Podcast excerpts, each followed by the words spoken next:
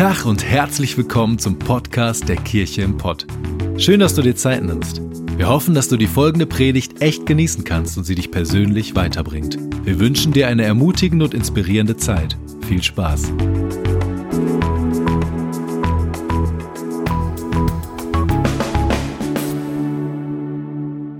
Jeremia 29, Vers 11. Denn ich weiß, was für Gedanken ich über euch habe, spricht Gott. Gedanken des Friedens und nicht des Unheils, um euch eine Zukunft und eine Hoffnung zu geben. Gott weiß, was unsere Zukunft ist. Und er hat keine Gedanken des Unheils, sondern des Friedens und der Hoffnung. Jetzt ist es so, dieses Versprechen ist komplett aus dem Kontext gerissen. Wisst ihr was, wenn du Bibelstellen aus dem Kontext reißt, verstehst du meistens nur die Hälfte. Wenn du heute das erste Mal hier in unsere Kirche gekommen bist und siehst heute, dann weißt du den Kontext nicht, wo wir herkommen und was unsere Kirche ausmacht. Das heißt, du würdest vielleicht werten und sagen, boah, das ist ja cool oder boah, das gefällt mir gar nicht aber du reißt aus dem Kontext. Und genauso ist diese Bibelstelle aus dem Kontext gerissen und ich möchte nachher darauf eingehen, was dieser Kontext ist. Aber ich möchte dir vorweg sagen, du persönlich, Gott hat Gedanken zu dir und deiner Zukunft. Wusstest du das? Wisst ihr was, ich weiß ja meine Zukunft manchmal selber schon nicht. Bei mir fängt es schon morgens an, dass ich, ich habe da hat die Sarah uns letztens in der Predigt leider schon ein bisschen Einblick gegeben. Ein kleines Problem mit meinem Kleiderschrank weil ich nicht weiß, wo meine Klamotten sind. Und letztens stand ich, Sarah sagte, hey, kannst du mich und die Mädels ein bisschen länger schlafen lassen? Ich glaube, das war letzte Woche Sonntag, da bin ich nach Wunsdorf gefahren und es war keine Chance, weil ich stand vor meinem Kleiderschrank, ich muss das Licht anmachen und ich habe gesagt, Sarah, wie kann das sein, dass ich letzte Woche acht Paar weiße Socken gekauft habe und es ist eine Socke noch da? Das funktioniert nicht. Waschmaschinen, Sarah sagt, sie waren in der Küche und sie waren nicht in der Küche. Und sie waren auch nicht in der Waschkeller und sie waren nicht auf der Wäscheleine und sie waren nirgends. Die Waschmaschine hat sie gefressen, weil das machen sie. Weiß nicht, bin ich der Einzige? Kennt ihr das? Waschmaschinen fressen Socken. Das heißt, ich kriege ja noch nicht mal meine Socken auf die Reihe. Wie sollte ich dann wissen, was meine Zukunft sagt? Was sollte ich denn wissen, was in der Zukunft passiert? Ich habe keine Ahnung. Vor sechs Jahren wusste ich nicht, was der Ist-Zustand nach sechs Jahren in der Kirche im Pott ist. Was weiß ich denn, was in sechs Jahren ist? Ich glaube an Gutes und ich glaube an Positives, weil ich eine Bibelstelle habe, die sagt, wer Gott sieht eine Zukunft und eine Hoffnung für unser Leben. Und manche Menschen denken ja, wenn Unheil in ihrem Leben passiert, wenn Schlimmes in ihrem Leben passiert, dass es vielleicht von Gott gewollt ist. Ich möchte dir gerne sagen, von Gott ist nie Unheil gewollt. Nie. Und Gott hat kein Unheil über deinem Leben an Gedanken und deine Zukunft. Gott wünscht es uns auch nicht und Gott bestraft uns auch nicht damit, weil wir einen guten Gott haben. Wir haben keinen Gott, der sagt, ich lasse in deinem Leben etwas Negatives zu, um dich mal zu erziehen, sondern ich glaube, dass Gott sagt, ich habe mit allem, was ich mit dir vorhabe, etwas Gutes vor. Falls du heute hier sitzt und daran zweifelst, möchte ich dir gerne sagen, es ist nicht so. Gottes Zukunft ist gut und voller Hoffnung. Und die Problematik ist, wir lesen so einen Bibeltext und ganz ehrlich, diese ganze Geschichte mit unserer Kirche und Herausforderungen mit Gebäuden, die geht mir manchmal echt, sorry, dass ich sage, auf Robot auf den Sack. Und ich, ich bin da manchmal und sage, Gott, weißt du was, ich würde gerne die Woche meine Predigt ein paar Stunden länger vorbereiten als normal. Und hänge dann aber auf einmal in irgendwelchen Verhandlungen und in irgendwelchen Transportern und irgendwo versuchen wir neue Locations zu finden oder dann wollen wir im Loft Big Team Night machen, merken, es ist viel zu klein und versuchen alles Mögliche und denken so, ja Gott, es ist ja schön, dass du sagst, dass unsere Kirche eine Zukunft und eine Hoffnung hat. Was ist aber jetzt? Was ist denn heute? Ich brauche heute deine Hilfe. Bringt mir nichts, dass du mir sagst, in der Zukunft wird mein Business aufblühen. Ja, aber heute bin ich pleite. Also nicht ich, vielleicht du, keine Ahnung. Oder du sagst, meine Ehe ist im Brunnen gefallen und ich brauche jetzt deine Hilfe und nicht erst in der Ewigkeit, weil wir alle lesen so einen Text und sagen, ja, pff, toll, jetzt ist mein Leben noch ein paar Jahre alt, da kriegen wir auch nichts mehr gerissen. Und dann sagst du, anscheinend in der Ewigkeit wird alles schön. Okay, aber das bringt mir heute nichts. Was bringt mir das, dass du mir sagst, ich habe eine tolle Zukunft? Ich habe irgendwann mal, bevor wir die Kirche gegründet haben, ähm, viel mit äh, Stefan Hensch verbracht, der ICF Berlin gegründet hat, weil meine Frau nämlich in der Zeit in diesem ICF in Berlin war und das mitgegründet hat oder im Gründungsteam war und ich war dann oft in Berlin. Und dann habe ich oft von ihm gehört, der gesagt hat, boah Renke, das ist so anstrengend mit diesen Locations. Jetzt haben wir ein Kino gemietet und dachten, da sind wir langfristig drin. Auf einmal sagen die, wir müssen wieder raus. Dann haben wir die nächste Lagerhalle, die unperfekt war, genommen und dann haben wir die Kirche genommen und dann haben wir das genommen. Und ich stand da, war Jugendpastor in einer Baptistengemeinde und habe gesagt, ich finde die Probleme total sexy. Ich finde die voll gut. Ich wünschte, ich hätte solche Probleme, weil da steckt Dynamik dahin. Und das ist entspricht meinem Pioniergeist und das macht Spaß und ey, ist doch cool, so immer in diesem abgestandenen alten Baptistengebäude zu sitzen, ist doch voll langweilig. Das habe ich damals gesagt und habe Gott gesagt, ich wünsche mir, dass ich das eines Tages habe. Sorry, dass ich euer Pastor bin, weil Gott hat in meinem Leben das Gebet erfüllt.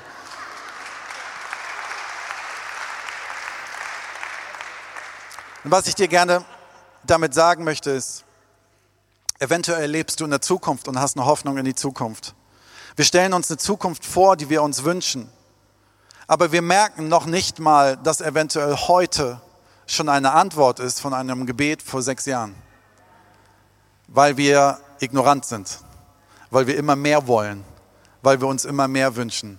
Hätte vor acht Jahren, vor neun Jahren mir einer ein Bild fotografiert, wie ich hier gerade stehe, mit diesen absolut attraktivsten Menschen, die gerade vor mir sitzen, und die bereit sind, jedes Abenteuer mitzugehen in dieser Kirche und noch viel mehr Abenteuer gehen werden, da bin ich mir sicher, dann hätte ich damals mir für Glück in die Hose gepinkelt und hätte gesagt, das glaube ich nicht, dass das passieren wird.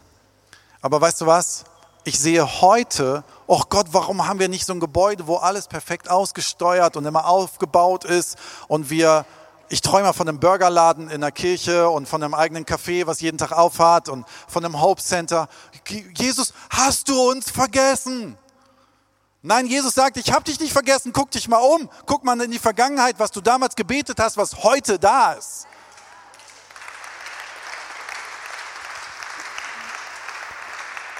Und ein herausfordernder Satz, der passt, ist eigentlich unlogisch, aber die Zukunft ist jetzt. Die Zukunft ist heute. Wisst ihr was? Sarah und ich haben vor sechs Jahren schon euch gesehen, obwohl ihr noch gar nicht da wart.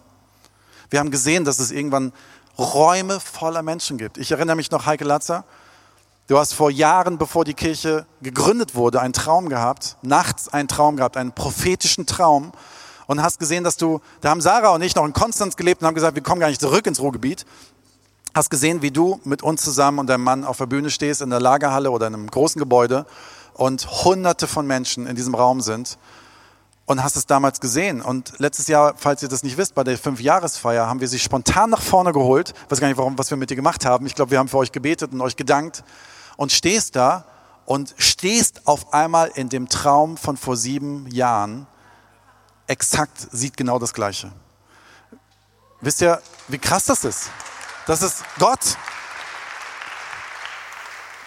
Meine Frage ist, welchen Traum haben wir heute, der in sechs Jahren passiert?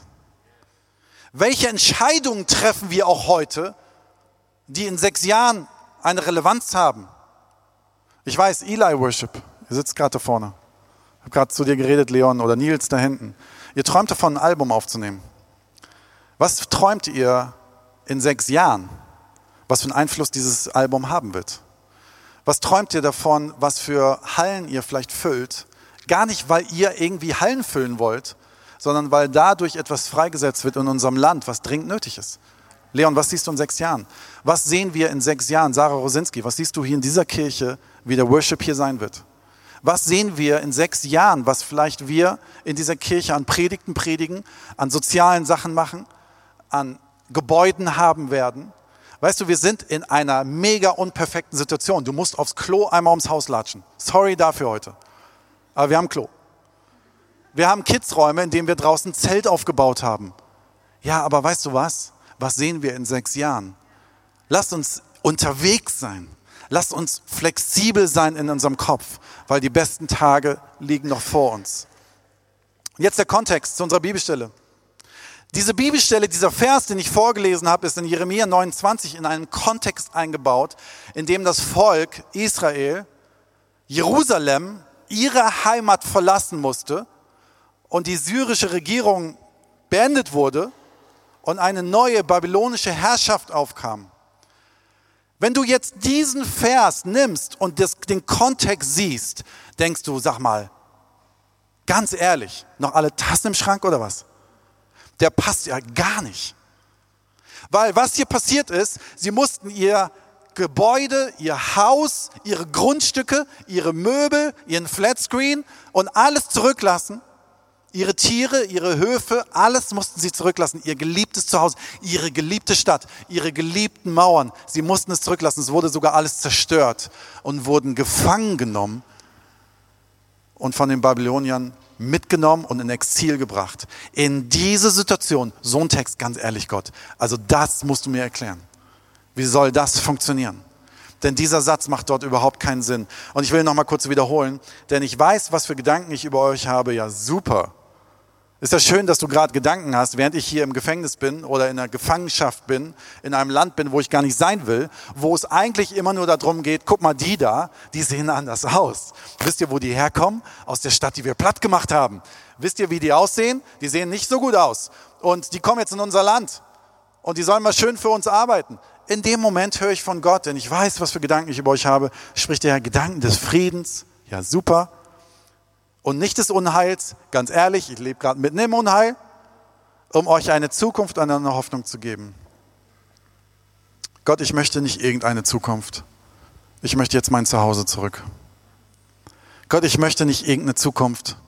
Ich möchte jetzt wieder in Frieden, in meinem Haus, in meinen Mauern sitzen mit meinem Tribe, mit meiner Stadt, mit meiner Familie und in Frieden leben. Was sind deine Gedanken für die Zukunft? Ich kann es nicht nachvollziehen. Und wisst ihr was? Und so geht es mir manchmal, wenn ich diese Kirche leite, dass ich denke, so, man sieht so viele Probleme. Und wenn ihr manchmal seht, dass ich vielleicht ein bisschen angespannt durch die Gegend laufe, dann habe ich irgendwie gerade drei Trilliarden Probleme im Kopf, weil ich die dann manchmal sehe und denke so, Gott, ja schön, dass du eine Zukunft hast. Aber könntest du jetzt vielleicht was lösen? Und vielleicht geht dir das genauso auf der Arbeit. Vielleicht geht es dir genauso gerade zu Hause. Vielleicht geht es dir gerade genauso mit deiner Berufung. Vielleicht geht es dir gerade genau mit einer Entscheidung, die du treffen sollst. Und dann kommt dieser Satz. Gott, wie kann es sein, dass mir alles genommen wurde, sogar meine Würde? Gott, warum hast du mich verlassen? Eine der größten Herausforderungen ist für Menschen an dieser Stelle nicht bitter zu werden. Wisst ihr was? Menschen können bitter werden, wenn sie auf einmal das Gefühl haben, dass Gott sie verlassen hat. Menschen können bitter werden, wenn sie das Gefühl haben, ja Gott, wo bist du und warum redest du diesen Satz, aber er hat nichts mit meinem Leben zu tun. Was Menschen vielleicht in diesem Moment vielleicht sogar denken könnten, ist, dass sie sagen, Gott hat bewusst mich verlassen und Gott hat mich bewusst bestraft. Totaler Quatsch. Gott bestraft nicht und Gott verlässt nicht. Aber ich möchte dir gerne sagen, werde nicht bitter in diesem Moment. Denn Gott ist immer noch da und Gott hat immer noch die Fäden in der Hand. Und ich möchte gerne den Kontext ein bisschen mehr beschreiben, indem ich den Kontext wirklich lese. Jeremia 29, Vers 4. So, das ist nämlich einiges vor diesem Satz und das gehen wir jetzt mal Stück für Stück durch und das entfaltet eine ganz tolle Sache. In Jeremia 29, Vers 4 heißt es, so spricht der Herr der Herrscharen, der Gott Israels, zu allen Weggeführten, die ich von Jerusalem nach Babel weggeführt habe. Okay, ihr habt mir gerade gar nicht zugehört. Sonst hättet ihr alle gesagt, Moment, was steht da? Gott hat sie weggeführt? Wie Gott hat uns heute hier in diese Kunstkirche geführt. Wir wollten doch in unserer Gastronomie schön auf unseren Sessel sitzen. Wir wollten doch gar nicht 14 Stunden Logistik machen. Bernd nickt trotzdem, weil er da Bock drauf hat, aber egal. Moment, Gott führt in eine Situation wie diese Gefangenschaft ich möchte dir gerne etwas sagen, was ich mir selber oft zusprechen muss und was menschlich ist, wenn es schwer nachvollziehbar ist. Wir verstehen manchmal nicht alles, was Gott vorhat. Wir verstehen manchmal nicht den Impact, den Gott hat mit Dingen, die in unserem Leben passieren, die wir anders machen würden. Und was wir auch nicht verstehen, weil es uns oft um uns selber viel zu stark geht als um irgendwas anderes, dass Gott eventuell mit diesem Volk etwas vorhat bei den Babylonern, was sie jetzt noch gar nicht sehen. Sarah und ich haben uns am Anfang gesträubt, nach Bochum zu ziehen. Also ich mehr als sie. Ich hatte irgendwas in mir, dass ich gesagt habe, ich merke, es fällt mir schwer, ins Ruhrgebiet zurückzugehen, obwohl mein Herz es sagt. Aber damals hat Gott gesagt, ich möchte dir gerne sagen, du siehst gerade, dass du in einer wunderschönen Wohnung in Konstanz lebst, mit Blick auf den See und wir ein Riesengeschenk hatten mit einer ganz tollen Wohnung. Ich fahre gerne Mountainbike. Wir haben die tollsten Mountainbike-Strecken hinterm Haus gehabt. Ich durfte jeden Tag Boot fahren auf diesem wunderbaren See und uns ging es extrem gut. Und Gott gesagt hat, ich möchte dich trotzdem zwischen die A43 und A40 führen, nämlich genau da wohnen wir gerade. Und je nach Wind höre ich die eine oder andere Autobahn. Du guckst nicht mehr auf die Insel Reichenau und auf die Alpen, hast nicht mehr das Boot vor der Nase und nicht mehr die Mountainbike-Strecken im Hintergrund, sondern jetzt fahre ich auf den Tippelsberg, ist auch nett aber weißt du was? Gott hat mir damals sehr klar gesagt, der Impact mit dem Schritt, den ich habe, der ist weit größer als das, was du dir vorstellen kannst. Wer weiß, welchen Impact Gott mit dir gerade hat in deiner Situation. Und ich möchte dir gerne sagen, nicht alles ist irgendwie immer, wenn du sagst, boah, mir geht's echt gerade kacke, ne? Und das hat Gott geführt. Ich würde nicht sagen, das musst du für dich prüfen. Aber wer weiß, was Gott nutzen möchte mit dieser Situation. Wer weiß, was Gott heute nutzen möchte mit diesem Gottesdienst an diesem Ort hier. Es wäre so leicht zu sagen, heute wäre es so leicht zu sagen, die Verantwortlichen der Gastronomie am Stadtpark, die sind schuld. Und wir sind die Opfer. Wir sind doch keine Opfer. Wir wohnen gerade in einem ganz tollen Gebäude. Wir haben heute am 7.7. einen Gottesdienst in einem wunderbaren Gebäude. Gott führt. Und wer weiß, wohin er führt. Wir müssen bedenken, dass es nicht immer um uns geht. Und das fällt uns so schwer.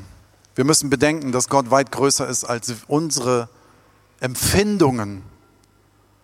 Ich weiß, dass hier im Raum eine Menge Leute sitzen und es ist schön, in dieser Kirche sehe ich euch wirklich mal alle. In anderen Gebäuden sieht man ja nie was. Ich weiß, hier sitzen eine Menge Menschen und ich weiß zum Glück nicht alle Stories, aber viele von Herausforderungen in ihrem Leben. Und ich möchte dir gerne sagen, es kann sein, dass deine Herausforderung gerade etwas ist, was du annehmen solltest weil es zu etwas führt für jemand anders, was Befreiung bedeutet. Eventuell ist deine Ehestory gerade eine Story, wo du durchgehen sollst, um später anderen Menschen zu helfen. Und wisst ihr was? Diese Kirche ist getragen nicht durch Gebäude, sondern durch Menschen. Und das seid, sorry, das seid ihr. Ihr seid das Fundament. Jesus ist das Fundament. Ihr seid aber das Fundament, was Jesus benutzt, um eine Kirche zu bauen. Das heißt, ihr seid die Menschen, die rausgehen und Menschen helfen ist deine Story eventuell eine Story, die du verurteilst, aber Gott gar nicht verurteilt, sondern heute nimmt und sagt, ich habe, die, ich habe dich einmal in den Bankrott geführt, um mit dieser Geschichte etwas zu lernen, was du anderen Menschen beibringst. Wer weiß. Und dann geht es weiter in Vers 5. Und das, ganz ehrlich, also als Volk Israel würde ich mich tierisch aufregen. Baut Häuser und wohnt da drin, pflanzt Gärten und esst ihre Früchte. Wie? Wir sollen Häuser bauen, da wo wir gefangen sind, wo wir gar nicht hinwollen. Ich will hier doch gar nicht bleiben. Lass mir einen Wohnwagen geben, den ich wieder wegziehen kann. Was soll ich hier? Aber Gott sagt, da wo ich dich hingestellt habe, lebe so, als wenn du immer dort lebst. Wo ich dich hingestellt habe, sei, als wenn Gott dich hingestellt hat für immer. Denn wenn du immer auf Bewegung aus bist, immer wenn du, wenn du sagst, ja, ich bin hier nur eine kurze Zeit, weißt du was, du verpasst das Leben, was du ausfüllen kannst an dem Ort, wo du gerade bist. Deswegen füllen wir alles heute aus, was wir hier heute tun können, an dem Ort, wo wir gerade sind und wir machen das Beste draus. Er sagt, baut Häuser. Und das, was ich so schön finde, ist, er sagt nicht, Häuser werden kommen, sondern er sagt, baut Häuser. Wir reden so gerne, und da bin ich manchmal auch ein bisschen allergisch, Gott wird es schon richten. Kennt ihr den Satz? Gott wird es schon machen. Und dann schreiben wir irgendwelche Träume auf den Zettel und legen die unter das Kopfkissen und wundern uns, wenn wir nächsten Morgen aufwachen, dass unser Traum nicht vor unserer Nase liegt. Wie so ein Kaffee, der uns morgens gebracht wird. Hier steht, baut eure Häuser. Harte Arbeit ist nichts Schlechtes sondern ich glaube sogar was Heiliges. Ich glaube, den Spaten in die Hand zu nehmen und aus dem etwas zu machen, was Gott mir gerade gegeben hat, ist etwas sehr Heiliges, etwas sehr Gesundes und etwas, was Gott gebrauchen möchte für viel mehr.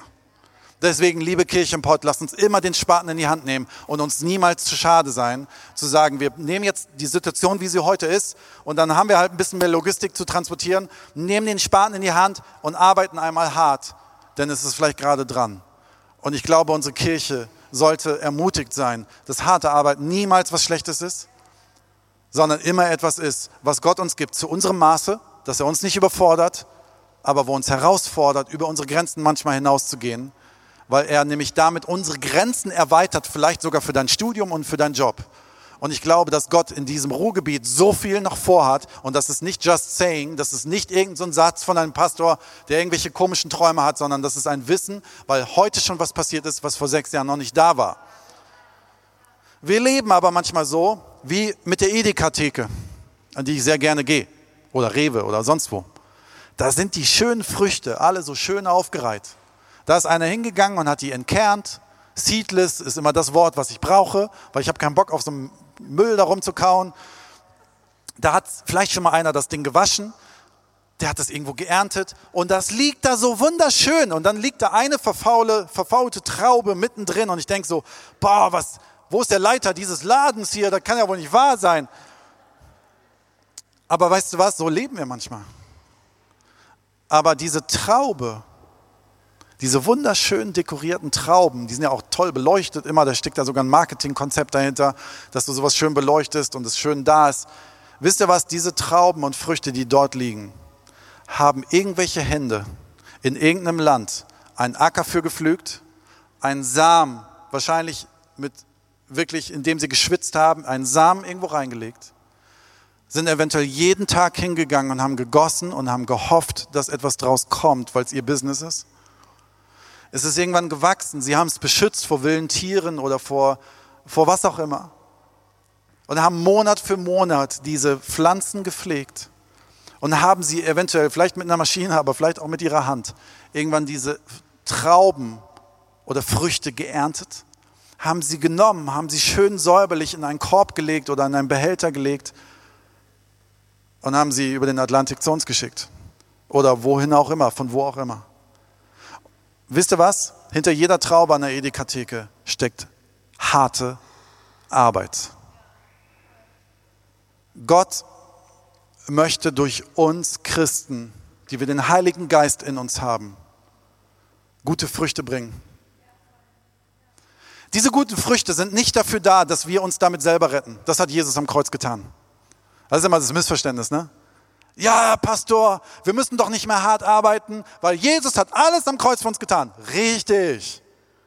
Amen dazu. Aber als zweiten Punkt hat er gesagt, ich habe dich gerettet, das hättest du selber gar nicht machen können. So, aber jetzt, mein lieber Mann, wir haben jetzt mal was vor. Und zwar nicht auf dem Sofa, sondern ich schicke euch jetzt raus. Ich schicke euch raus, ein Feld zu pflügen, Samen einzusehen und zu ernten für andere Menschen, weil diese Welt ist kaputt genug, dass sie Menschen braucht, wie euch und wie mich und wie uns alle, dass wir anfangen, hart zu arbeiten. Und ich habe Bock, dass wir als Kirche unsere Köpfe immer mehr zusammenstecken und zu sagen, was können wir besser machen und wie können wir es mehr machen, wie können wir, wie können wir einfach mehr Menschen mit dem Wort Gottes erreichen? wie können wir Menschen praktisch helfen? Und wir sind erst ganz am Anfang. Aber es braucht dich und deine Begabung. Und falls du sagst, ich brauche eine Kirche, um Gemeinschaft zu haben, easy, sei da. Aber bitte sei nicht sauer, wenn ich dich immer wieder herausfordere. Und wir uns gegenseitig herausfordern. Wir leben in einer Welt, ich liebe Träumen. Aber wir leben manchmal in einer Welt voller Träumer und wenig Touren. Wisst ihr, und ich liebe das, dieses Future for Friday. Menschen gehen raus und tun. Menschen gehen raus und fangen an, dafür aufzustehen, dass diese Welt Hilfe braucht. Wisst ihr was? Und steh doch auf für etwas, was Gott auf dein Herz gelegt hat, denn er hat eine Leidenschaft auf dein Herz gelegt. Und wisst ihr was? Ich glaube, dass Gott in unserer Kirchenport so viele leidenschaftliche Menschen hineingelegt hat. Aber lass uns niemals aufhören, leidenschaftlich zu sein. Lass uns niemals aufhören, diese Leidenschaft rauszuholen. Wenn du dich fragst, warum wir so eine Musik machen, das muss nicht eigentlich, das, das, die, der Stil der Musik ist doch nicht heiliger als die Geige oder die Orgel, die da oben steht. Die müssten wir auch mal anschmeißen sondern das ist, weil wir diese Musik gewählt haben, weil es eine Leidenschaft herausholt. Warum reden wir leidenschaftlich hier vorne? Weil wir leidenschaftlich sind für das, was Jesus getan hat. Also lass uns doch leidenschaftlich Kisten tragen. Lass uns doch leidenschaftlich Menschen begrüßen. Lass uns doch leidenschaftlich zu Menschen rausgehen und ihnen helfen. Lass uns doch leidenschaftlich sagen, Jesus, zeig mir meine Gabe und fang an, diese, diese Gabe zu nehmen, eine Leidenschaft in mir zu produzieren, damit diese Welt schöner wird. Unser Jugendpastor Michael Keparski hat letztens ein ganz tolles Bild gebraucht. Er sagte, wenn ich in meinem Fußballverein bin, bin ich stinksauer, wenn ich einmal in der Woche nicht eingeteilt bin zum Spielen, sondern auf der Bank sitzen muss. Und er sagte, weißt du warum? Weil Fußball meine Leidenschaft ist.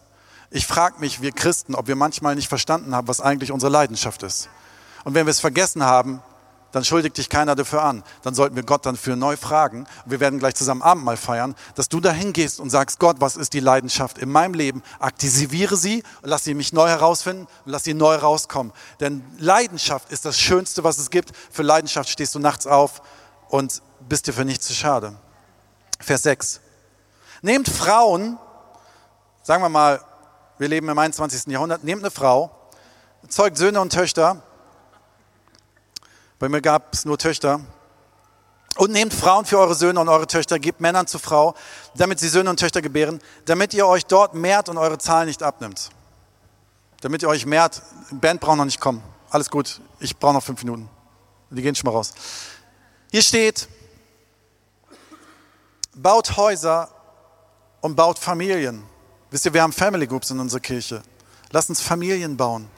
Lasst uns eine Familie als Kirche sein. Vers 7, und sucht den Frieden der Stadt, in die ich euch weggeführt habe, und betet für sie zum Herrn, denn in ihrem Frieden werdet auch ihr Frieden haben. Und was hier heißt ist, ihr sollt suchen nach Frieden. Ihr sollt nicht nur beten für Frieden, sondern ihr sollt suchen nach Frieden. Geh raus in die Straßen. Ich mache das manchmal, dass ich rumlaufe und einfach bete, betend durch die Straße laufe und nach Frieden suche. Und du wirst Frieden finden. Übrigens die Verantwortlichen für dieses Gebäude, Michael Ludwig und Norbert, das sind Menschen des Friedens. Du wirst Frieden finden, wenn du durch diese Städte gehst und Menschen kennenlernst und auf einmal merkst, dass Gott schon längst da ist, wo wir noch gar nicht gewesen sind, aber wir müssen rausgehen. Und ich möchte dir gerne sagen, es ist manchmal schöner, selbst Teil davon zu werden, Frieden zu werden, als nur Frieden zu empfangen. Geben ist seliger als nehmen. Du wirst nicht gemessen daran, was du besitzt, sondern was du gibst. Du wirst viel mehr, dein Herz wird viel glücklicher, wenn du jemand bist, der Frieden weitergeben kann, als wenn du nur konsumierst. Und wenn wir das einmal verstanden haben, dann merken wir, dass das ist ohne Ende. Wir wollen immer mehr davon. Jeremia 29, Vers 11, nochmal zur Wiederholung. Und dieser Kontext, den wir gerade gesehen haben, dass Gott sagt, ich habe euch geführt. Ja, ihr findet es gerade komisch. Ich habe euch aber geleitet, weil ich der Impact von dem, was ich gerade gemacht habe, weit größer ist als das, was du siehst. Und ich möchte den Ort, wo ich euch gerade hingeführt habe, dass ihr den ernst nimmt, Häuser baut, Familien gründet, da seid, euch einpflanzt und zum Frieden werdet. Nehmt eure Gaben, arbeitet hart daran und lasst als Gemeinschaft, da wo ihr denkt, ihr seid im Exil, zum Segen werden für die Menschen um euch herum. Denn ich habe mehr mit euch vor, als ihr euch vorstellen könnt. Und jetzt dieser Satz. Denn ich weiß, was für Gedanken ich über euch habe, spricht der Herr. Gedanken des Friedens und nicht des Unheils, um euch eine Zukunft und eine Hoffnung zu geben. Welche Entscheidung fällst du heute, die in sechs Jahren einen Impact hat? Wie nimmst du an deine Lebenssituation, die du gerade hast? Und welche Leidenschaft fehlt dir gerade oder hast du und solltest dich neu von Gott inspirieren lassen?